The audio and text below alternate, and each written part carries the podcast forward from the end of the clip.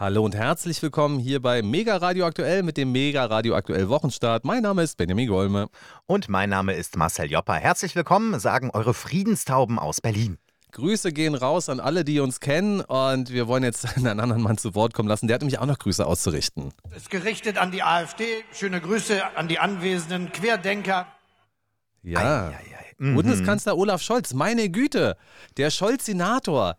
Der über, war unter Dampf, oder? Aber richtig unter Dampf. Über den gibt es ja so viele Geschichten. Über den gibt es ja die Geschichte, dass er angeblich, ich habe das in guten, äh, in richtig guten Medien gelesen, vielleicht beim Spiegel, ich lese ganz, ganz viel Spiegel. Mhm. Ich habe ja auch ein Spiegel Plus Abonnement, was mich monatlich 20 Euro kostet.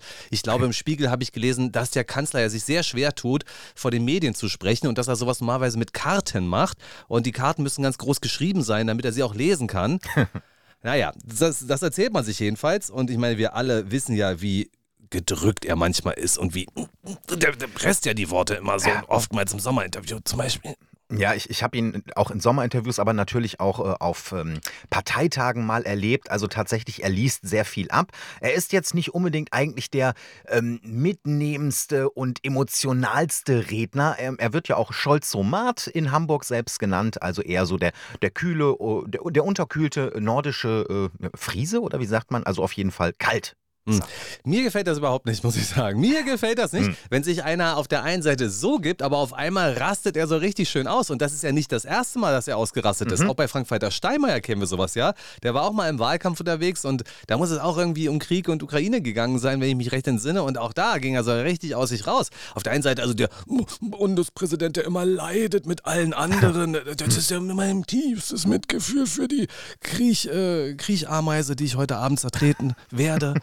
äh, und dann aber so richtig losledern auf Demonstranten. Das hat der Kanzler nämlich auch gemacht. Also was war passiert? Der Kanzler war zum Wahlkampfauftakt der SPD. Äh, man gibt nicht auf in Bayern, ne? ja, gibt's die da noch? Entschuldigung, hatte ich gar nicht mehr auf dem Zettel. Mensch. Und ist auch interessant, äh, dass mir schon wieder nicht der Spitzenkandidat der SPD in äh, Bayern selbst einfällt. Den ich kann's Herr sagen. Scholz. Ja, wie heißt er? Markus Söder. Nein, das, ja. Markus Söder macht einfach Wahlkampf für alle mit.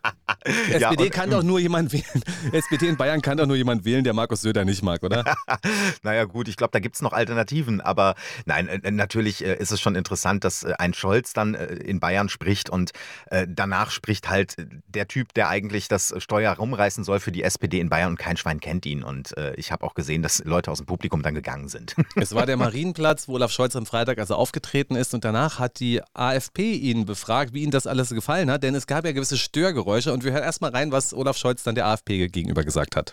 Ich fand, das war eine tolle Unterstützung von vielen, die hier gekommen sind. Ich war auch sehr berührt, dass hier auch zum Beispiel viele Ukrainerinnen und Ukrainer waren, die in Deutschland Schutz gefunden haben, die zusammen mit anderen sich hier engagiert haben. Und klar, zu jeder Kundgebung gehören auch die üblichen Verdächtigen von den Querdenkern und der AfD das gehört dazu. Das schöne demokratische Erlebnis ist, dass man sie kaum vernehmen kann unter dem Beifall all der anderen. Mm. Hm. Hm. Also ähm, äh, eins vielleicht noch am Rande. Ich habe das Gefühl, dass Herr Scholz aber auch immer darauf wartet, dass bei öffentlichen Auftritten von ihm dann irgendwo irgend, aus irgendeiner Ecke ein Five-Konzert kommt. Äh, möglicherweise oder in dem Fall auch ganz sicher guckt er gar nicht hin, was da auf den Bannern oder auf den Flaggen von den Menschen, die da pfeifen und nicht seiner Meinung sind, steht. Äh, Im Endeffekt sind das für ihn äh, Schwurbler, Querdenker ähm, oder NTV hat ganz explizit gesagt, Rechte. Es sind Rechte gewesen, gegen die Olaf Scholz dann so richtig dann einmal ins, äh, ne, ich glaube, ähm, die, äh, sein Medienberater hat, hat, ihm einfach gesagt so, Mensch, das kommt richtig gut an, wenn du da mal aus der rausgehst und äh, warte nur, wenn da, wenn ein Five-Konzert ist, äh, äh, geh da, mach, da, mach das, das kommt gut an in den Medien. Und tatsächlich in den Mainstream-Medien kam es gut an. Ich bin top vorbereitet. Ich habe heute mindestens zehn unterschiedliche Töne, die ich alle unterbringen möchte. Deswegen können Ach, wir uns theoretisch mit Olaf Scholz und dieser Äußerung nicht so lange aufhalten. Aber genau das Gegenteil ist der Fall. Wir werden uns damit lange aufhalten mhm. und ich sage dir auch warum. Also, Bundespräsident Frank-Walter Steinmeier hat, ich glaube, am 14.08., also vor einer Woche, eine Rede gehalten und da sprach er davon, dass man keine, keine, keine Strafmilderung oder ein ähnliches Wort aus dem Strafbereich ähm, da komme ich gleich noch drauf. Hm. Wenn man AfD wählt, dann darf man darauf nicht hoffen. So. Und jetzt hat er hier gerade, Olaf Scholz, von üblichen Verdächtigen gesprochen. Auch das ist ja nun offensichtlich aus dem, aus dem Strafrechten. Ja. Die Polizei sucht nach Verdächtigen. Und hier sind die üblichen Verdächtigen, AfDler und Querdenker. Die werden natürlich wieder in einem äh, Atemzug genannt. Und dann ist ja offensichtlich die äh, Hinwendung der Querdenker zu einer rechtsextremen Partei, als die die AfD ja dann auch gerne bezeichnet wird, ist ja da. Das heißt, da macht man ganz viel innerhalb von ein, zwei Sätzen und ich bin ganz sicher, dass er sich so einer Wirkung eigentlich bewusst ist. Er, der sich ja nicht mal traut, äh, eine, was weiß ich, eine massenmordende Transsexuelle beim Namen zu nennen. Die gibt mhm. es übrigens nach meinem Wissen nach nicht, aber er würde da sicherlich sprachlich ganz genau sein. Aber hier ist er sprachlich absichtlich nicht genau. Und äh, Querdenker bedeutet für Olaf Scholz ja nicht nur wie bisher äh, Impfleugner, Co äh, Corona-Leugner, sondern äh, ganz klar auch Putin-Versteher und auch äh, Putin-Trolle und ähm, äh, ja auch Ukraine-Hasser. Ne? Das bedeutet für ihn ja Querdenker. Da habe ich natürlich auch was zu. Er hat sich eben genau zu diesem Konflikt geäußert und hat sich auch an die Leute gewendet. Ich muss sagen, aus meiner Sicht waren die Leute, die ihn ausgepfiffen haben und ausgebuht haben, deutlich lauter als die, die ihn unterstützt haben. Das kann aber auch täuschen, weil ich ja Aufnahmen auch aus der Menge gesehen habe. Und das war eine Menge, die eben geboot hat, wohingegen man vorne ein bisschen geklatscht hat. Deswegen kann ich nicht beurteilen, wer jetzt eigentlich lauter gewesen ist. Er hat ja ganz klar gesagt, ja, die Demokraten, die haben hier eine richtige Party der Demokratie mhm. gefeiert. Aber er hat sich tatsächlich an die gewendet, die da beispielsweise auch Friedensbotschaften mitgebracht haben. Und da war er eindeutig. Grenzen werden nicht mit Gewalt verschoben. Wo würden wir enden, wenn jeder in einem Geschichtsbuch blättert, wo früher mal eine Grenze war und dann ein Krieg beginnt? Das muss Putin klar gesagt werden. Und die, die hier mit Friedenstauben rumlaufen, sind deshalb vielleicht gefallene Engel, die aus der Hölle kommen, weil sie letztendlich einem Kriegstreiber das Wort reden. Gefallene Engel, die aus der Hölle kommen. Benjamin, was hast du als erstes gedacht, als du das gehört hast? Das ist so irre, das kann er sich vorher nicht aufgeschrieben haben. Hm. Das hm. habe ich mir gedacht. Das ja. ist einfach so daneben. Das ist so irre. So kannst du doch nicht mit Leuten reden. Ihr seid Engel aus der Hölle. Was soll denn das heißen? Äh, äh, keine Ahnung. Also ist es nicht so, also müsste ich jetzt in die Mythologie oder irgendwie in die Religion gehen, der gefallene Engel aus der Hölle, das ist doch eigentlich der Satan selbst, oder? Oder, ne? Also, ähm, ja, ich Für mich glaube. wäre jetzt ein gefallener Engel, der aus der Hölle kommt. Das wäre für mich beispielsweise eine Frau, die beim Azov-Bataillon gedient hat und dort gekämpft hat, mit ähm, Freunden, die beispielsweise mit Wolfsangel posieren und äh, andere nach deutscher Lesart eindeutig rechtsextreme Dinge machen und sich entsprechend kleiden. Und die wird dann also aus dem Stahlwerk rausgeholt, tritt dann in Deutschland auf. Das ist für mich ein Engel, der aus der Hölle kommt. Hm, ja, das äh, würde ich so bestätigen. Äh, aber hast du dir mal die Bilder angeguckt von den Menschen, die da tatsächlich eben äh, gegen das demonstriert haben, was Olaf Scholz da gesagt hat? Also ich habe da keine AfD-Flagge gesehen. Ähm, ich habe da vor allem diese riesengroßen, auch blau, ja, aber diese riesengroßen ähm, äh, ja, Friedenstaubenbanner der Friedensbewegung gesehen. und zwar überall. ich habe auch ein bisschen Regenbogen, habe ich sogar auch gesehen. Regenbogenflagge war übrigens auch noch mit dabei oder Regenbogen Regenbogenfarben auf jeden Fall, äh, aber nichts dergleichen.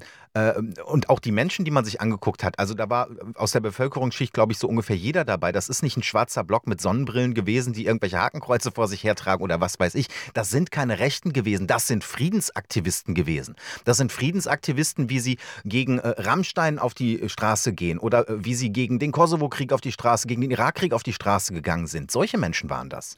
Es geht hier um eine klare Geschichte. Ihr gegen uns, wir gegen euch. Mhm. Steinmeier hat übrigens gesagt, kein mündiger Wähler kann sich auf mildernde Umstände herausreden, wenn er sehenden Auges politische Kräfte stärkt, die zur Verrohung unserer Gesellschaft und zur Aushöhlung der freiheitlichen, Demokra freiheitlichen Demokratie beitragen. Also mhm. die, die Zunge wird ja immer schärfer in Richtung ja. der Kritiker, die man da so hat. Und das führt natürlich dazu, dass Scholz niemanden überzeugen konnte, sondern dass er nach außen das Signal gibt, ich stelle mich dagegen. Ich mache das mit aller Tatkraft und ich mache das auch mit starken Worten. Und er hat uns auch nochmal erklärt, wie er Demokratie eigentlich versteht. Und das ist ausgesprochen hörenswert. Da sind, glaube ich, mehrere Negationen dabei. Wir werden danach versuchen zu erklären, was er gesagt hat. Demokratie und Freiheit ist, dass man sagen kann, dass man seine Meinung nicht sagen kann. Das ist das, was wir der AfD schon immer mal mitteilen wollen. Aha. Mhm. Also mit anderen Worten, jeder kann in Deutschland seine Meinung sagen und wer etwas anderes sagt, der muss zur AfD gehören. Naja, wenn du sagst, dass du deine Meinung nicht sagen kannst, ist das ein Zeichen für Demokratie. Ah, okay. Ähm. Ja, also wissen Sie, Herr Scholz, uns wäre es lieber, wenn wir einfach tatsächlich Dinge sagen könnten, ohne Sorge zu haben, dass wir gleich irgendwie ein Problem bekommen mit Zensur im Internet. Das ja. wäre so, das wäre ein ganz großes Anliegen, was wir beide ganz konkret hätten. Wir sind ja auch Bürger und wir könnten Sie theoretisch auch nochmal wählen, wenn Sie nochmal antreten möchten. Und mhm. wenn Sie uns garantieren, dass wir die freie Rede beispielsweise im Internet haben dürfen, und zwar genau so die freie Rede, dass wir immer frei reden dürfen, solange es nicht strafbar ist. Denn für die freie Rede haben wir in Deutschland ein Grundgesetz und wir haben unterschiedliche Strafparagraphen. Was wir aber nicht brauchen, ist eine durchgedrehte Internetpolizei, die sich Google nennt, die aufgehetzt wird von Regierungen, von der Europäischen Union, von, der Vereinigten, von den Vereinigten Staaten von Amerika, die Druck bekommt, dass sie uns zensieren muss, ansonsten bekommen sie nämlich Probleme mit den, mit den Mächtigen. Ja, mhm. das, ist, das ist das, was wir nicht wollen. Und das gleiche gilt auch für Twitter und X, das gleiche gilt für Facebook. Wir wollen von diesen Plattformen nicht manipuliert werden.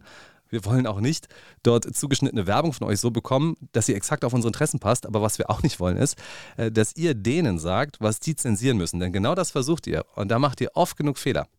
Genauso wie es ja von überall her hieß, wie kann man denn einem Björn Höcke beim MDR die Bühne eines Sommerinterviews bieten? Also das wäre, würde am liebsten auch zensiert werden, dass er in Umfragen, also die AfD in Thüringen, äh, an erster Stelle liegt. Äh, das wird dabei äh, demokratisch ausgeblendet, möchte ich mal sagen. Also äh, Zensur geht immer da, wo es gegen die, das Demokratieverständnis der Regierenden geht ne? und nicht der Opposition oder möglicher Oppositioneller um mal zu verdeutlichen, wie dramatisch die Situation eigentlich gewesen ist. Es gibt eine Weltgesundheitsorganisation, die nennt sich WHO. Und wenn man Dinge gesagt hat, die den Verlautbarungen der WHO widersprechen, kann das dazu führen, dass man seinen YouTube-Kanal verliert. Mhm. Also beispielsweise kannst du auch da schon 400.000 Abonnenten haben. Du kannst Videos gezeigt haben, wo du 20 Millionen Zuschauer hattest. Aber wenn du der WHO widersprochen hast, dann kann das dazu führen, dass alles, was du dir über Jahre aufgebaut hast, hast, dir auf einmal weggenommen wird, was jetzt nicht direkt ein Berufsverbot ist, aber zumindest ausgesprochen ernst. Und das bedeutet ja letzten Endes, dass die WHO im Besitz der einzigen Wahrheit ist. Und diese Wahrheit ist so wahr, dass man sie nicht kritisieren darf. Und jede Kritik daran muss ja so gefährlich sein, dass sie verboten und unterdrückt werden muss. Genau das ist passiert. Und ich halte das nach wie vor für eine ganz gefährliche Angelegenheit. Und das Gleiche könnte und ich sag mal wird passieren, wenn man dem Klimarat widersprechen möchte, dem IPPPPPPC. Das ist doch, in die Richtung geht es ja gerade. Und das ist eine mhm. Katastrophe, denn Herr Scholz, Demokratie ist nicht, wenn man sagen kann, dass man seine Meinung nicht sagen kann. Demokratie ist, wenn man seine Meinung sagen darf, wenn man seine Sicht auf Fakten darstellen darf und damit in eine Diskussion eintritt. Und das haben Sie, Herr Scholz, jahrelang versucht zu verhindern. Können wir mit Ihnen öffentlich über Cum-Ex sprechen oder haben Sie Angst, ins Gefängnis zu gehen? Weiß ich hm. nicht. Aber können Sie gerne machen. Und zwar bei uns. Warum gehen Sie eigentlich bloß zu Medien, die Sie mit der Hand ausgesucht haben? Warum kommen bei Ihnen gefühlt nur Bürger zu Wort, die vorher gecastet wurden und die ja häufig auch ein Parteibuch haben. Warum ist denn das so? Wohingegen ich jetzt beim Bürgerdialog von Christian Lindner auch einen Ton dabei habe, der mal so richtig lustig ist. Aber sag erst mal was zu dem anderen, was ich so erzählt habe. Na, diese Zensur, die ist ja nicht nur bei Klima oder nicht nur bei Corona und Gesundheit, die haben wir eben auch bei Ukraine und Russland. Und äh, wenn er sich da vorne hinstellt und sagt, wer hier Grenzen verschiebt, also wie häufig haben wir denn äh, auch von, von den USA beispielsweise Grenzverschiebungen oder irgendwelche äh, militärischen Eingriffe in Ländern, wo die USA überhaupt nichts zu suchen hatten, der Westen generell nicht, teilweise ja mit Deutschland an Bord, äh, wo, wo da eingegriffen wurde. Äh, das ist ein Doppelstandard, der einfach mal wieder ganz typisch ist, auch für natürlich äh, die Regierenden in Deutschland. Und äh, Entschuldigung, wenn er sich da hinstellt, das hat mich wirklich, das hat mich wütend gemacht, als ich ihn da gehört habe. Einerseits, weil er das so formuliert hat in dieser Schärfe und zweitens, weil er die Leute angegangen ist, die Frieden wollen, die, die keine Waffen wollen, die, die keine Toten wollen, die, die wollen, dass das aufhört. Und was macht die Bundesregierung? Ähm, sie unterstützt, dass andere europäische Länder gerade Kampfjets liefern und äh, das mit der Streumunition ist egal. Und äh, ja, da werden die Toten aber irgendwie in Kauf genommen. Herr Scholz, was ist denn eigentlich Querdenken? Können Sie mir die Organisation mal erklären? Wer hat sie gegründet? Was ist mit ihm dann passiert? Wie ist der aktuelle Sachstand? Wer bezeichnet sich selber als Querdenker? Seit wann war Querdenken eigentlich nicht mehr präsent und nicht mehr wichtig? Wann begannen andere Demonstrationsformen? Erzählen Sie mir das doch alles, wenn Sie sich so gut auskennen. Wenn Sie der Meinung sind, dass Sie irgendwelchen Menschen am Marienplatz, die Sie auspfeifen, sagen können, dass Sie Querdenker sind, müssen Sie all das genau beantworten, genau das definieren können. Ansonsten reden sie bloß davon, ach, da ist eine Opposition, die mag ich nicht und die kann sich jetzt ab mit einem Begriff, den wir ja selber uns große Mühe gegeben haben, in den Dreck zu ziehen. Insbesondere mit dem, was äh, beispielsweise der Berliner Innensenator Geisel nach dem 29.08.2020 gemacht hat. Aber da war auch Wolfgang Schäuble dabei, da waren ja alle dabei, nämlich einen einen vermeintlichen Sturm auf den Reichstag zu missbrauchen, um eine Bewegung mhm. zu diskreditieren. Das haben sie alles gemacht. Herr Scholz, das ist Demokratie, das ist die freie Rede. Und das sind Argumente, mit denen ich hier gerade komme. Und ich schwöre, Herr Scholz, Sie wären herzlich willkommen bei uns und wir würden Sie auseinandernehmen. Ich weiß nicht, ob ich jeden Politiker auseinandernehmen könnte, aber Sie, Herr Scholz, ganz sicher. Das ist einfach. Ja. Ja, und äh, ich musste also ähm, äh, auch ein bisschen den Kopf schütteln, diese Flagge, die ich von der Friedensbewegung gesehen habe, hm, die ist ja schon recht alt. Und die Friedensbewegung, die hatte rückblickend recht, als sie gegen den Vietnamkrieg demonstriert hat. Sie hatte rückblickend recht, als sie gegen den Kosovo-Krieg demonstriert hat, als sie gegen den Irakkrieg demonstriert hat. Und ähm, das vergisst die Politik sehr schnell. Damals sind übrigens noch Grüne bei der Friedensbewegung mitgelaufen. Ein paar SPDler hat man sogar damals gesehen. Ähm, und dass heute diese Friedensbewegung auch gegen den Krieg in der Ukraine ist, ähm, das wird völlig ausgeblendet. Das sind dann eben plötzlich Querdenker. Das ist nicht mehr die Friedensbewegung, bei der man selbst mal mitgelaufen ist. Und das macht mich fassungslos. Und ein Punkt dazu noch. Querdenker haben sich selber definiert als Demokratiebewegung. Mhm. Oh, das kann ich Herrn Scholz ja schon mal mitgeben, dass das eine Definition ist, die die haben. Natürlich maßnahmenkritisch, aber pro Demokratie. Das ist ihre eigene Sichtweise auf das, was sie gemacht haben. Und was sie natürlich permanent gemacht haben, genauso wie äh, Susharit Bhakti, den ich vergangene Woche gesprochen habe, egal was er jetzt zu Israel gesagt hat oder, oder, oder, kann man über vieles diskutieren. Aber er hat sich schon Ende März 2020 ganz am Anfang an die Bundeskanzlerin mhm. gewendet und hat gesagt, Sie führen hier gerade Maßnahmen ein, für die es aber keinen Beleg gibt, dass sie jetzt ausreichend notwendig sind. Und die Querdenker haben das eben über lange Zeit ebenfalls kritisiert. Und rückblickend wissen wir, dass die ein oder andere Maßnahme sogar von Gerichten mittlerweile kassiert wurde und gesagt wurde, nein, es war zwar zu dem Zeitpunkt von der Politik natürlich verständlich, dass es gemacht hat, aber es war nicht richtig. Ja, aber doch genauso wie äh, von der WHO vorgegebene Sachen, die man nicht sagen durfte am Anfang von Corona, sich nachher als nachweislich falsch erwiesen haben. Ich sage jetzt nur mal, äh, die Impfung schützt nicht vor Ansteckung, aber noch vieles, vieles äh, schützt vor Ansteckung und vieles, vieles mehr. Äh, das hat sich als falsch erwiesen. Das, das ist schlicht und ergreifend nachträglich als falsch herausgekommen. Aber das sind Sachen, an die muss man sich halten. Ist das demokratisch? Meiner Meinung nach ist das alles andere als demokratisch. Es ist ja wirklich faszinierend. Man wirft uns ja manchmal vor, also es gibt auch Zuhörer oder Zuschauer, die mal sagen, jetzt hört mal auf mit diesem ganzen Corona-Blödsinn. Und ja, Corona spielt für mich wirklich jetzt in meinem Leben überhaupt keine Rolle mehr. Ich denke nicht drüber nach. Aber wenn wir dann auf solche Themen wie Demokratie zu sprechen kommen, dann muss es wieder rausgeholt werden. Leute, auch alle, die uns gar nicht mögen, lasst uns doch bitte in einer Sache einig sein. Die vergangenen drei Jahre waren, was die Demokratie angeht, die Grundrechte und Menschenrechte angeht, eine dermaßen einsteigende Zeit, dass wir das ja. nicht einfach vergessen können. Und wir müssen darüber sprechen, was damit passiert ist. Wir müssen versprechen, warum es dazu kam, dass die Begriffe, die verwendet wurden, dermaßen verletzend gewesen sind und ausgrenzend gewesen sind das werden wir nicht auf sich beruhen lassen können. Und wir brauchen eine Form von Wahrheitskommission, die dieses Land wieder ein kann, wo einfach Leute öffentlich gehört werden, die sich hinstellen und sagen, wisst ihr was, wie zum Beispiel Philine Dingsbums, die Schauspielerin, die das neulich sehr eindrucksvoll Philine gemacht Konrad. hat. Hm? Genau, äh, die gesagt hat, ey, ihr habt mich als Blinddarm der Gesellschaft bezeichnet, als ja. Menschenfeind, als Mörderin, so habt ihr mich bezeichnet. Ich bin ein Mensch, ich stehe vor euch. Wo ist denn jetzt eigentlich eure Entschuldigung für mich? Du, man hat äh, Leute, die ihre Angehörigen im Altenheim besuchen wollten. Äh, man hat äh, und ungeimpft möglicherweise waren oder äh, dem Großvater die Maske nicht aufsetzen wollten. Äh, die hat man quasi als Mörder tituliert. Man hat genauso äh, dem Ehemann, der seine Frau im Kreissaal gerne bei der Entbindung beiwohnen wollte, ja quasi als Mörder tituliert, wenn er das denn wollte, weil das ist nämlich auch verboten gewesen und ungeimpft ohne Maske schon gar nicht. Also das ist einfach Fakt gewesen. Und dafür hat sich weder jemand entschuldigt, noch wurde es eigentlich offiziell zurückgenommen. Das muss man sich auch nochmal vorstellen. Ich habe neulich mal mit jemandem gesprochen, der hat gerade seine Mutter, die ist 86 Jahre alt, der hat sie jetzt ähm, von einem deutschen Pflegeheim in ein tschechisches Pflegeheim gebracht. Mhm. Ich gehe nicht in die Details, aber es hatte Kostengründe. Ach was. Und da sage ich zu ihm, machen Sie sich da nicht Sorgen. denken Sie mal an die Corona-Zeit. Da gab es ja Probleme mit dem Grenzverkehr. Da konnte man nicht einfach so nach Tschechien. Da machen Sie sich nicht Sorgen, dass Sie Ihre 86-jährige Mutter in solchen Fällen nicht sehen können. Hm. Weißt du, wie dumm ich gewesen bin? Und was er mir ganz entspannt auch deutlich gemacht hat? Hm. Wissen Sie, während Corona war es mir ohnehin verboten, meine Mutter zu sehen. Ja. Richtig. Punkt. Hm. Ja, und da denkt mal drüber nach, Freunde. Ja. Da denkt mal drüber nach. Hm, das ist so. Du hast äh, Christian Lindner gerade noch ah. angekündigt ah. und ich glaube, ich weiß auch, worauf du hinaus willst. Geht es möglicherweise um etwas, was mit der Zahl 2015 zu tun hat? Nee. Schade eigentlich, äh, weil ich habe den Bürgerdialog mir nämlich auch in Teilen angeguckt und äh, da ging es um äh, die Streitigkeit, die er gerade mit der Familienministerin um das kind, die Kindergrundsicherung hat. Und weißt du, was er daraufhin äh, sagte? Ähm, er sagte, naja, äh, arme Kinder in Deutschland oder von Armut betroffene Kinder ähm, sehen wir ja hauptsächlich in Familien, die erst seit 2015 nach Deutschland gekommen sind. Das fand ich schon relativ krass, muss ich sagen. Also mhm. in, in, dieser Deutlichkeit, ja. Mhm, ja, ja, ja. Ich habe bloß irgendwie Hashtags Christian Lindner hasst Kinder gesehen oder so. Also da laufen wieder alle Truppen auf. Ja?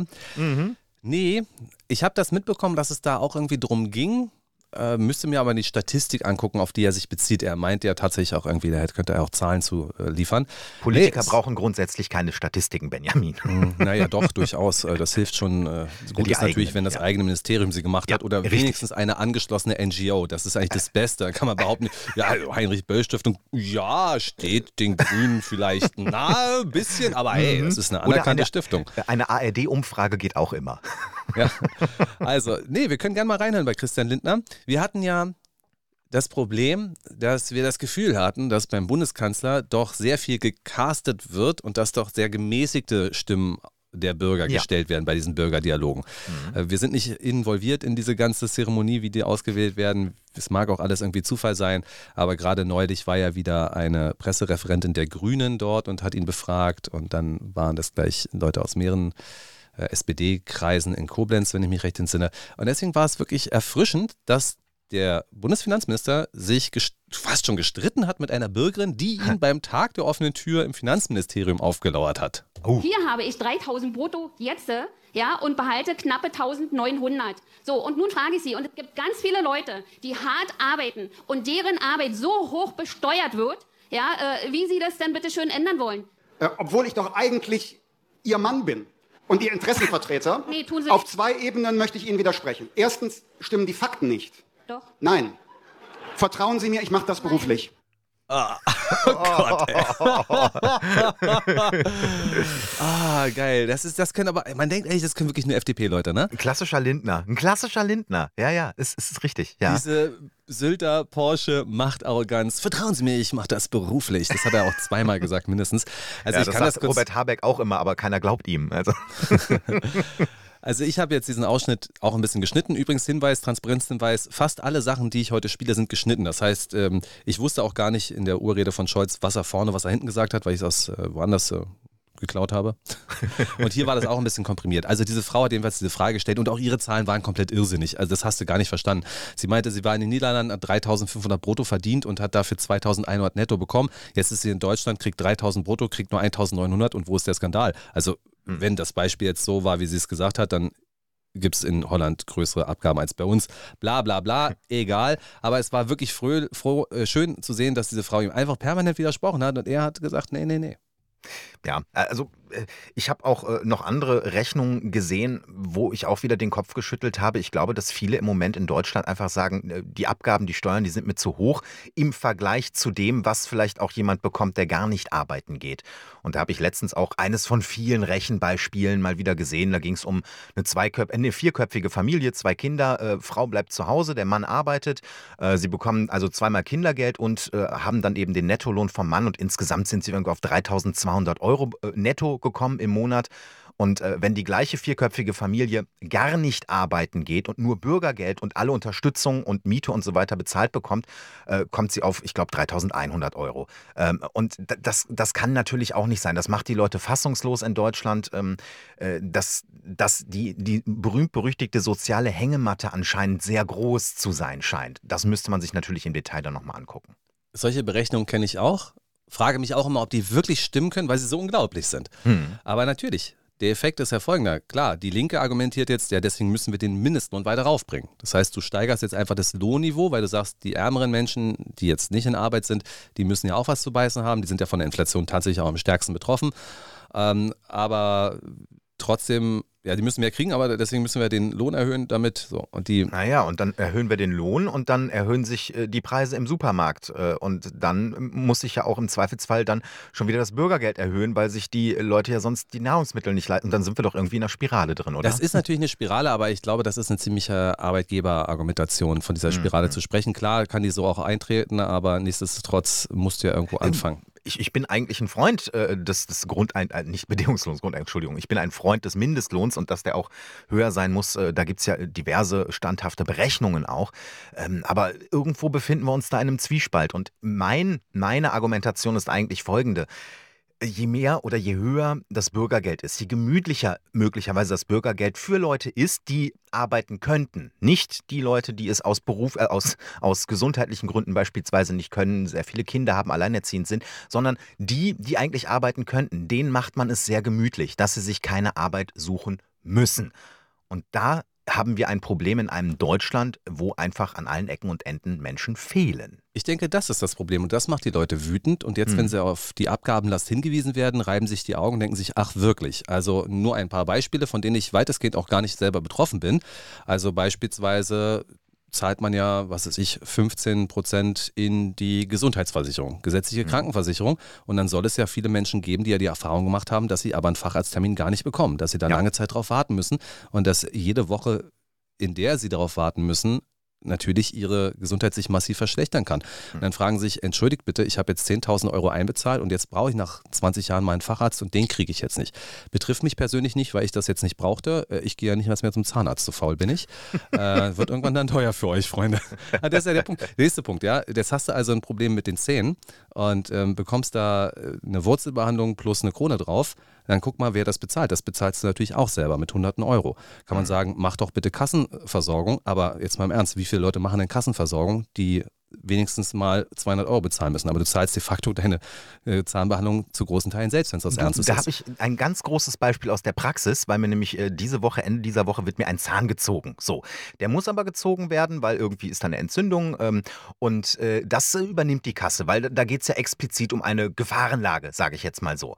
Diesen Zahn allerdings in irgendeiner Art und Weise wieder zu ersetzen, sodass das gut aussieht, äh, kostet mich ungefähr 3000 Euro. So, bums, äh, wenn ich das denn so machen würde, wie der Zahnarzt mir das vorgeschlagen hat. Mhm. So, und da sind wir doch. Da, wir sind mittlerweile in einem Land, äh, wo man sich äh, denkt, warum haben die Leute alle so schlechte Zähne? Ach so. Ach komm. Hm. Ach, also das, das, ist, das ist natürlich sehr übertrieben. Aber dann schau dir mal äh, viele Rentner auf der Straße an. Das sind auch die, die Pfandsammler. Ich rede jetzt nicht von den Obdachlosen, sondern von Rentnern, äh, deren Gebiss auch nicht mehr ganz so frisch ist. Ähm, wir sind lange nicht in einer Situation in, äh, in was weiß ich, irgendwelchen Entwicklungsländern. Wie, wie Aber England. Der Zahn, ja, ja nee, das ist von der Geburt her so. Aber äh, nein, nein, aber du weißt, was ich sagen will. Wir, wir kommen in eine Phase unseres Gesundheitssystems, äh, wo viele einzahlen, aber noch mehr rausnehmen. Ja, fahr doch bitte nach Polen. Mach doch bitte deinen Zahn in Polen. Ich will gerne, dass du der Vorreiter bist, weil ich muss das sowieso irgendwann machen.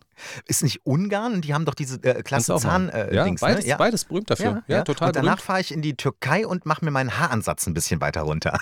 ja, okay, das ich weiß, dass das im Hause Joppa hin und wieder diskutiert wird. Das würde uns alle freuen, aber dann bitte mit türkischen Haarwurzeln, dass du vorne so Absolut. schwarz hast und dann kommt dein rot-blond.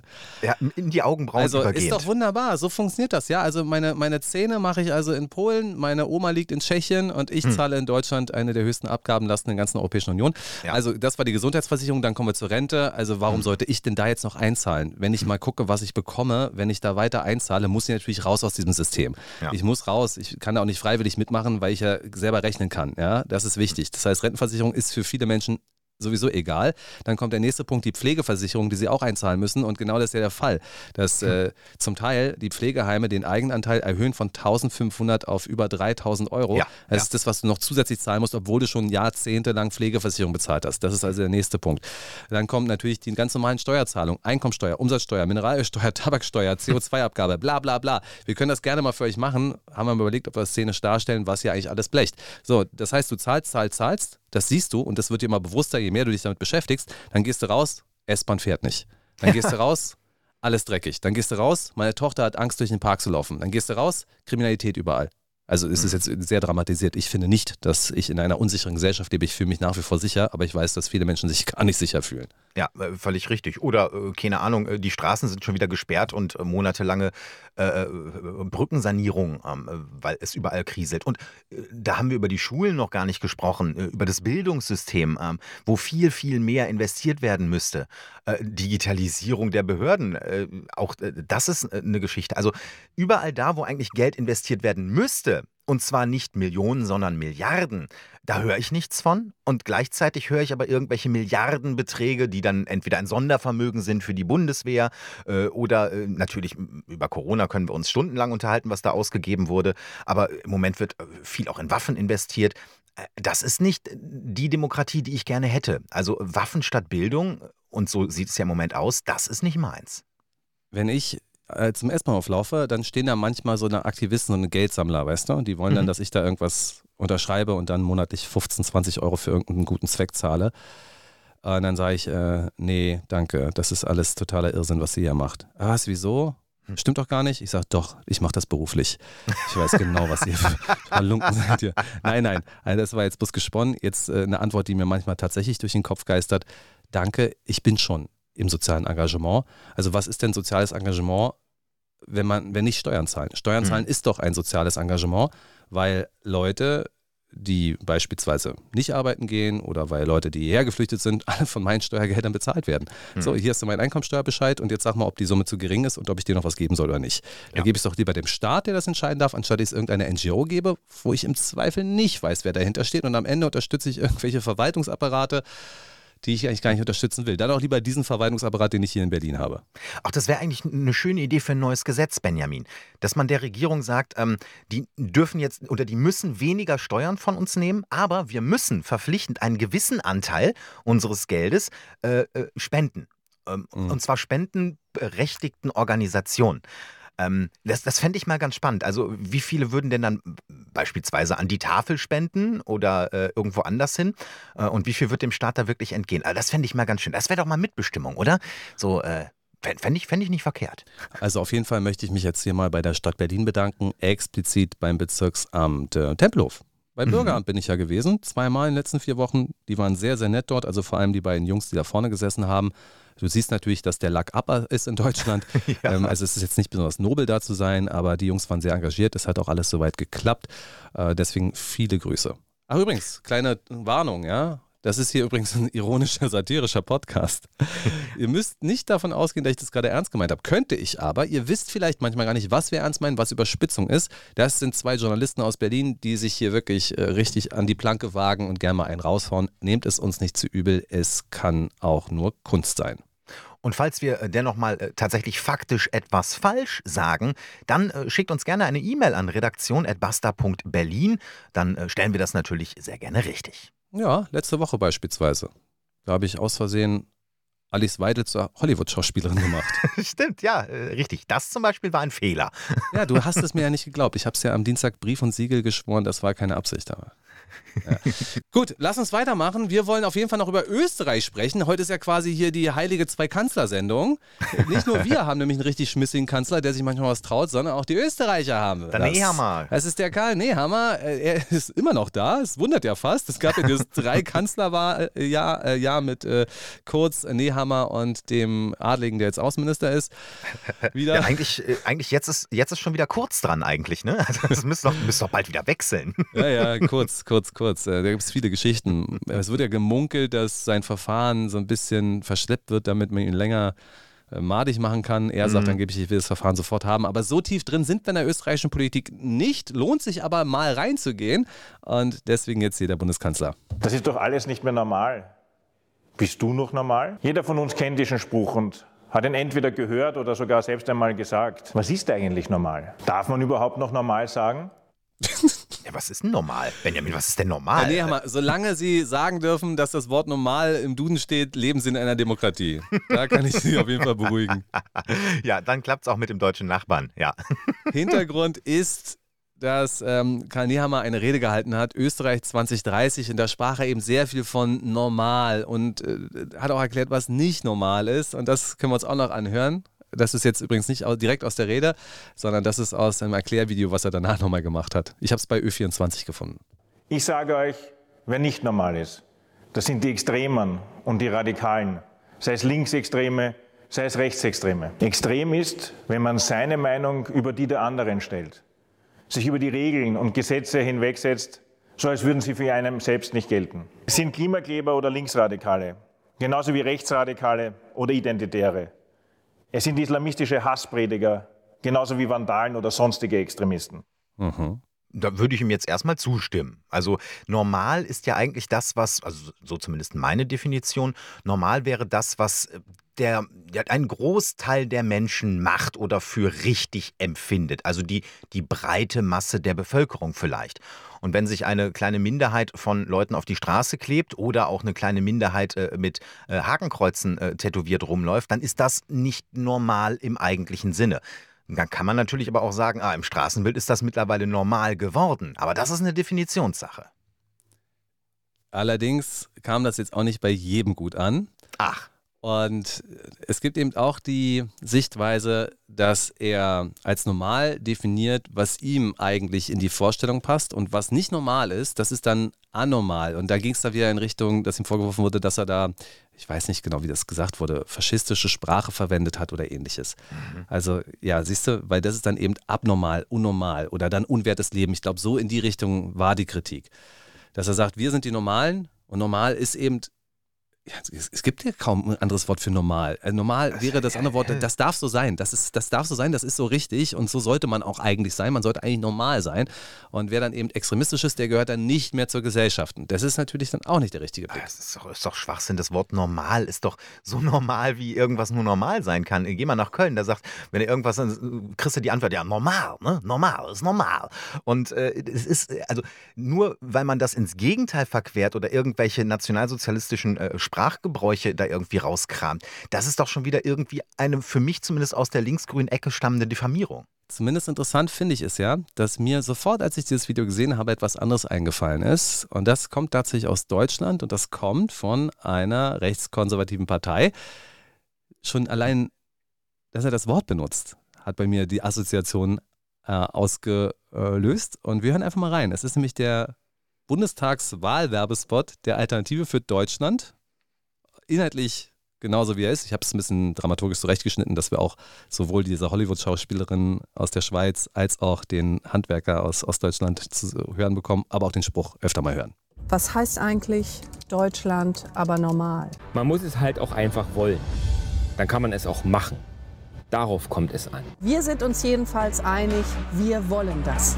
Für Deutschland aber normal. Wählen Sie am 26. September die AfD. Für Deutschland. Aber normal. normal. Also, ich habe damals äh, auch Leuten, die sich mit Politik nicht so viel beschäftigen, die Spots von Armin Laschet, Olaf Scholz, den Grünen und der mhm. AfD gezeigt und habe gefragt, welcher kommt am besten an. Da fand er das normal eigentlich ganz gut.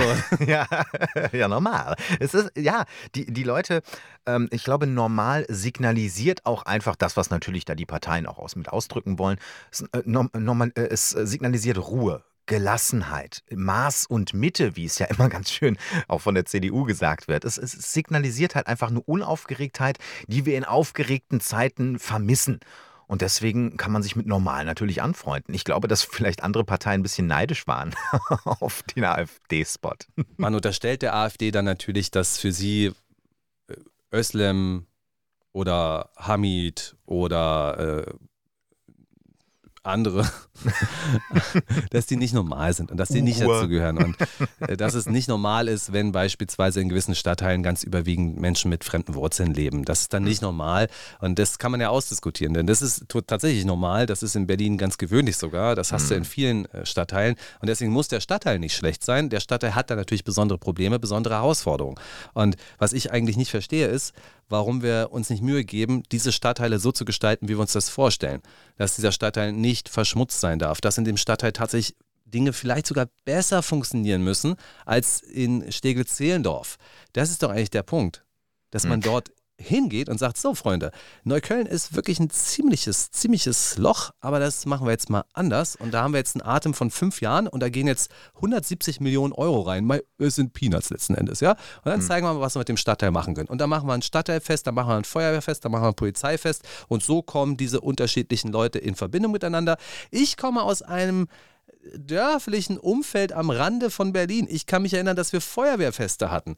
So, ja. ganz normal. Ich bin da hingegangen, habe da ein bisschen rumgespritzt. So was habe ich in 15 Jahren Neukölln nie erlebt. Einfach weil die Gesellschaft dort nicht so zusammengewachsen ist und weil das nicht funktioniert. Warum ja. machen wir das nicht einfach? Natürlich ist Neukölln normal in dem Sinne, aber wir können hm. es ja ein bisschen in eine Normalität überführen, mit denen auch die Neuköllner besser leben können.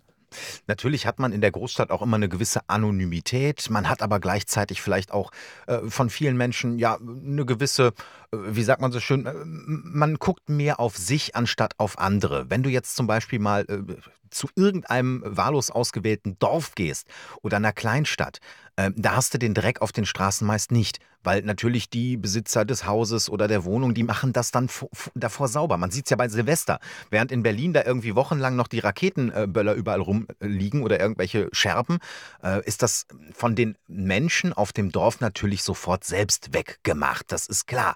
Äh, genauso wie man irgendwie sich auch darum kümmert, dass der Vorgarten einigermaßen aussieht oder, äh, oder sonstiges. Das hast du in der Großstadt natürlich in dem Maße nicht. Das ist klar. Ähm, aber ein bisschen weniger Egoismus fände ich natürlich auch ganz schön. Das ist ja auch der schöne Aspekt der Großstadt. Das gibt ja die Freiheit, die du in der Großstadt leben kannst. Dass du jetzt nicht damit rechnen musst, dass Karl-Heinz vom, vom Jägerzaun links nebenan jetzt gleich wieder meckert, weil du äh, mittags um zwölf besoffen auf der Straße liegst. Also muss ja nicht besoffen auf der Straße sein. Kann ja auch sein, dass du dich einfach so kleidest, wie es ihm nicht gefällt. Oder dass du irgendwas anderes machst, was ihm nicht passt. Dass du Lebenskünstler bist und eigentlich gar nicht arbeitest, aber trotzdem dein Ding irgendwie machst, ohne staatliche Unterstützung. Es gibt tausend Möglichkeiten, ja. Und das ist eben das Tolle an der Großstadt, dass es frei ist. Und ich war ja vor ein paar Wochen mal wieder in Neukölln und bin durch meine alten Kiez spaziert, habe die Probleme gesehen, aber hatte ein ganz tolles Gefühl. Einfach auch, weil ich diese Zeit dort natürlich hinter mir gelassen habe. Aber das ist einfach sehr frei und da gehen die Leute nicht auf die Nerven und dann kannst du machen, was du willst. Das eben muss man bewahren. Hm. Ja, ist richtig. Aber ein paar mehr Feuerwehrfeste würde ich mir trotzdem wünschen. Ja, klar. Ähm, und wir kommen jetzt mal zu einer Form von Normalität, die ähm, Jem Özdemir zu spüren bekommt. Man Unser äh, Landwirtschaftsminister von den Grünen. Ja, genau, der ist es. Und der ist außerdem auch noch Bürger und der ist auch noch Vater. Der hat nämlich eine Tochter, die ist 17 Jahre alt. Und äh, in einem Podcast hat er mal ein bisschen was darüber erzählt, wie die die Normalität so wahrnimmt. Der äh, Podcast heißt Tekal und Beras und die Folge heißt Park der guten Hoffnung. Und da geht es unter anderem um den Görlitzer Park in Berlin und wie die Tochter vom Minister den eigentlich so wahrnimmt. Ich habe selber eine 17-jährige Tochter die erzählt mir schon sehr lange davon, äh, dass sie in den Görlitzer Park nicht gehen möchte mit ihren Freundinnen, selbst wenn sie Jungs dabei haben, das geht nicht. Oder sie erzählt mir, wir wohnen äh, hier in Berlin in der Nähe vom äh, Cottbuser Tor, dass sie öffentliche Verkehrsmittel zu bestimmten Zeiten meidet. Das ist nicht akzeptabel. Stell dir mal vor, jemand macht mit Jem Özdemirs Tochter in, äh, im Görlitzer Park plötzlich ein Foto mit Drogendealern zusammen. Das möchte sie nicht, das geht nicht. ja, also so beschreibt Jem Özdemir die Situation in Kreuzberg. Und dann kann ich auch sagen, also meine Güte, die Partei, die da reagiert, regiert, das müssen ja richtige Pfeifen sein. wer da, also wer da die Bezirksbürgermeisterin ist, äh, da muss man ja gleich absetzen. Pfeife. Pfeife. Völlige Flachpfeife. Pfeife. Also die langjährige Bezirksbürgermeisterin von Kreuzberg ist Monika Herrmann gewesen und die aktuelle Bezirksbürgermeisterin von Kreuzberg ist eine alte Freundin von mir, das kann ich so sagen, echt befreundet gewesen, Clara Herrmann. Mhm. Die war meine Sprecherin in der Grünen Jugend. Ich war ihr Schatzmeister. Wir kannten uns damals gut. Sie ist jetzt Bezirksbürgermeisterin. Ich mag sie persönlich übrigens wirklich gerne. Mochte sie damals. Heute kenne ich sie seit 15, 20 Jahren schon nicht mehr. Ähm, ich glaube schon, dass sie die richtigen Sachen machen möchte, nur einfach funktioniert es nicht. Und der Görlitzer Park ist so ein Beispiel. Äh, CDU-Innensenator Henkel hat da dann Hundertschaften durchgeschickt und hat da so viele Einsatzstunden produziert, da hätte er das Gras äh, von ganz Berlin leer kaufen können und mhm. freiwillig verteilen. Ah, die Nulltoleranz war das, ne? Das mhm. hat nicht so richtig funktioniert und Gar ja, nicht. natürlich, äh, es wanderte dann auch ab in Richtung unter der U-Bahn, aber da ist es auch ja. jetzt noch und die Szene ist sowieso dramatisch gewachsen. Ich kenne ja. den Park seit locker 15 Jahren. Ja, ist also ganz schwierig. Und die Grünen versuchen da immer irgendeine Form von Bürgerbeteiligung zu machen. Und die Bürger sollen eigentlich entscheiden, es sei ja eigentlich ihr Park. Aber die Bürger denken sich, es ist doch eigentlich eine politische Problematik. Wir haben hier äh, immer wieder Roma-Familien gehabt, die da angefangen haben zu zelten. Ist das gut oder ist ja. das schlecht? Also ich finde das übrigens beschissen. Hm. Ähm, wir haben an allen Ecken Hunderte von afrikanischen Drogendealern. Hm. Finden wir das eigentlich gut oder finden wir es beschissen? Da kann ich sagen, ich finde das tendenziell beschissen. Wenn ich Betäubungsmittel brauche, dann weiß ich, wo ich sie bekommen kann. Das kann man auch positiv sehen. Das gehört ja auch ein bisschen zum Flair. Aber es ist eben in eine Richtung gegangen, die nicht mehr positiv ist. Ja, und wenn wir dann irgendwie von irgendwelchen äh, Vergewaltigungsfällen lesen und äh, dann kommt von der Politik als Antwort eine Symptombekämpfung. Also beispielsweise ist im Gespräch, doch den Görlitzer Park dann einfach äh, zu schließen nachts. Ne? So ab Sonnenuntergang, so ähnlich wie das Tempelhofer Feld. Nur das Tempelhofer Feld, das äh, Flugfeld, das ist in privater Hand. Das, äh, die können das also schließen und öffnen, wann sie wollen. Äh, aber bei öffentlichen Parks das zu machen und nicht mal auf Ursachensuche zu gehen. Also warum haben wir denn so viele Drogendealer? nicht nur in Berlin, sondern auch generell in Großstädten. Äh, womit verdienen die ihr Geld? Womit können die ihr Geld nicht verdienen? Wo kommen die her? Äh, wie ist es überhaupt so weit gekommen? Wie können wir verhindern, dass es noch mehr wird? Das wird ja nicht gemacht. Stattdessen überlegt man ja entweder wie damals bei Herrn Henkel äh, die Drogendealer aus dem Park zu verscheuchen, dass sie überall auf den Straßen sind oder die Parks nachts zu schließen. Dann sind die übrigens auch auf den Straßen. Die gehen dann nicht schlafen, liebe Regierung. Da gibt es sicherlich unterschiedliche Ansätze. Ich finde, für mich ist ein Problem, dass die öffentliche Hand, dass der Staat sich aus dem öffentlichen Raum immer weiter entfernt hat und dass man Dienstleistungen auch immer weiter privatisiert hat. Hm. Also ich nehme mal ein Beispiel, sauberer S-Bahnhof oder auch Sicherheit an U-Bahnhöfen.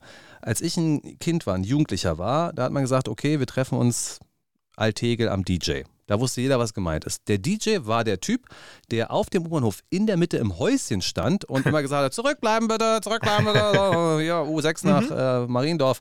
Das war der Find DJ. Ich, ich weiß nicht, ob der immer da war, aber der war häufig da und das war ein geflügeltes Wort. Heute, die 15-Jährigen, die wissen bestimmt nicht, was der DJ ist am U-Bahnhof, weil es den einfach nicht mehr gibt. Mhm. Stattdessen hat man da auf Kameraüberwachung gesetzt. Okay, kann man alles machen, weil Kameras bieten ja Sicherheit. Was aber auch Sicherheit bietet, ist ein Mensch, der dort ist. Dann der nächste Punkt, laufe ich hier zum Erstbahnhof und alles ist schmutzig. 50. Und ich frage mich immer, man kann das natürlich ausgliedern und dann macht das nicht mehr die Deutsche Bahn oder die S-Bahn sauber, sondern ist das Gegenbauer oder ein anderer Dienstleister. Ähm, aber der Punkt ist eigentlich, Niemand fühlt sich verantwortlich für diesen S-Bahnhof. Wenn ich dann jemanden hätte, hier der Marcel, das ist der Marcel, der verdient hier im Monat 2800 Euro, dem gehört der S-Bahnhof Schönhauser Allee und der sorgt dafür, dass dieser S-Bahnhof Picobello ist. Und das macht ja. er hier acht Stunden am Tag und der rennt hier rum. Den kennt übrigens irgendwann auch jeder und dann fragt man sich zweimal, möchte ich dem Marcel hier seinen S-Bahnhof zumüllen oder macht man das nicht, nur weil er es hm. wegmacht. Das ist es doch. Und ich verstehe nicht, warum wir glauben, wir hätten Geld für alles, aber Probleme, die ich doch sehe, die doch jeder sieht, die lösen wir nicht nicht. Und Marcel kann ja vielleicht auch zwei S-Bahnhöfe machen, weil es natürlich teuer wird, alle S-Bahnhöfe, U-Bahnhöfe sauber zu machen. Aber hier geht es grundsätzlich darum, dass die öffentliche Hand sagt, der öffentliche Raum sieht in Zukunft so und so aus. Und es ist auch nicht schlimm und es zerstört deine Freiheit nicht, wenn er sauber und ordentlich ist. Und dieses grundsätzliche Gefühl, der Staat ist vor Ort, er hat Menschen, die sind stolz auf ihre Arbeit, die machen ihre Arbeit gut und mit Leidenschaft. Und die sorgen für unser Gemeinwohl und die werden auch noch vernünftig bezahlt. Dafür, dass es eine ungelernte Tätigkeit ist. Hm. So, und da hast du sofort ein Potenzial. Und das kann nämlich nicht nur der Marcel machen, sondern das kann auch jemand, der aus Syrien gekommen ist, aus Afghanistan. Denn lass uns doch mal davon ausgehen, dass das gute Menschen sind, die sich engagieren wollen. Und dann gibst du ihnen erstmal diese Möglichkeit, diese Arbeit zu machen, anstatt beispielsweise nur irgendein Essen von A nach B zu, zu fahren für weniger Geld. Wenn jemand die Wahl hat, möchtest du lieber Essen von A nach B äh, fahren für 2200 Euro oder möchtest du für 2800 Euro einen festen sozialversicherungspflichtigen Job haben beim Staat? Was willst du lieber machen? Würde ich ganz gerne probieren. Bürgergeld. Okay, Herr Jopper, du kommst ja wohl nicht raus aus deiner Ecke. Bevor, bevor ich den, bevor ich den U-Bahnhof äh, sauber mache, nein. Okay, das ist natürlich jetzt klar. sehr überspitzt gewesen, so ein Schwachsinn. Aber wir müssen dann, wenn es um die öffentliche Hand geht, ja auch darüber sprechen, dass die öffentliche Hand immer weniger Geld für solche Sachen bekommt. Oder auch für soziales Engagement. Und äh, da hat ja vielleicht auch jeder die Diskussion mitbekommen, dass die Berliner Bezirke immer weniger Geld jetzt zur Verfügung oder äh, im neuen Haushalt weniger Geld zur Verfügung bekommen sollen für Sachen, die eben vor allem auch die ärmeren äh, in der Bevölkerung betrifft. Das sind soziale Angebote, das, äh, das sind Schüler, die unterstützt werden, das sind äh, äh Freizeitangebote.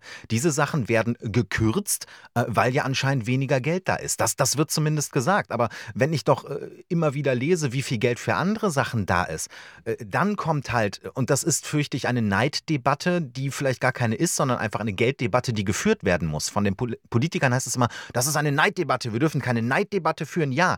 Aber es wird ja zu einer Gewinner, wenn das Geld so ungleich verteilt wird? Da sind wir doch wieder bei Nehammer. Hm. Das ist doch das Ding. Ihm wird ja auch vorgeworfen, dass er jetzt den Kulturkampf nach vorne bringen möchte, nach amerikanischem Vorbild. Aber genau da sind wir ja gerade. Also es gibt die einen, die sagen, natürlich brauchen wir Gender Studies, natürlich brauchen wir eine dritte Toilette für Menschen, die sich so und so gelesen fühlen. Oder wir mhm. müssen die Toiletten umbauen und das und das müssen wir machen. Also diese Extrembeispiele dieser ja. vermeintlich progressiven Leute. Äh, und wir sagen, wir wollen doch erstmal bitte unseren Alltag geregelt kriegen. Ja. Und da kommt, ihr braucht uns mit Klimaschutz für Multimilliardensummen gar nicht kommen, sondern wir wollen Wohlstand. Hab äh, bei Twitter heute ein Plakat gesehen, äh, der, mir geht euer Klimaschutz am Arsch vorbei, ich will Wohlstand.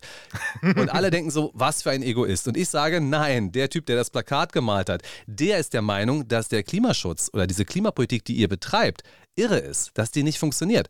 Beispiel der Austausch von Heizungen und die Förderprogramme dazu. ähm, was wäre, wenn wir Teile des Geldes nehmen würden, um Deutschland erstmal normal zu machen, in meinem Sinne, oder die Gullis kontrollieren? Es gibt ja die These, dass eigentlich an Überschwemmung auch die äh, ja, schlecht ja. gewarteten Gullis äh, äh, verantwortlich sind.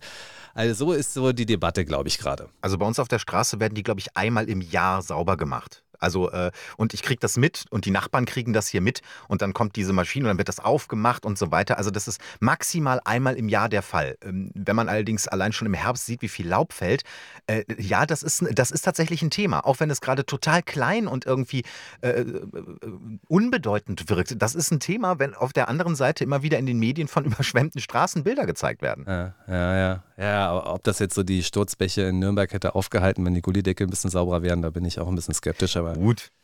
Das ist doch der Punkt. Also wir sprechen über Normalität, jeder hat seine Vorstellung davon, hier ist meine.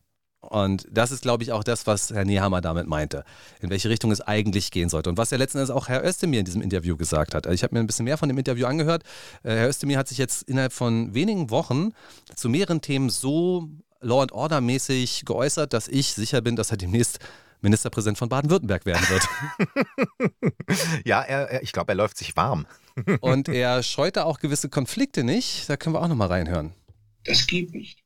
Wenn eine Stadt nicht gewährleisten kann, oder in dem Fall ein Bundesland, dass Mädchen und Frauen zu jeder Tages- und Nachtzeit öffentliche Verkehrsmittel benutzen, Parks besuchen können, dort joggen können, und zwar so angezogen, wie sie es für richtig halten.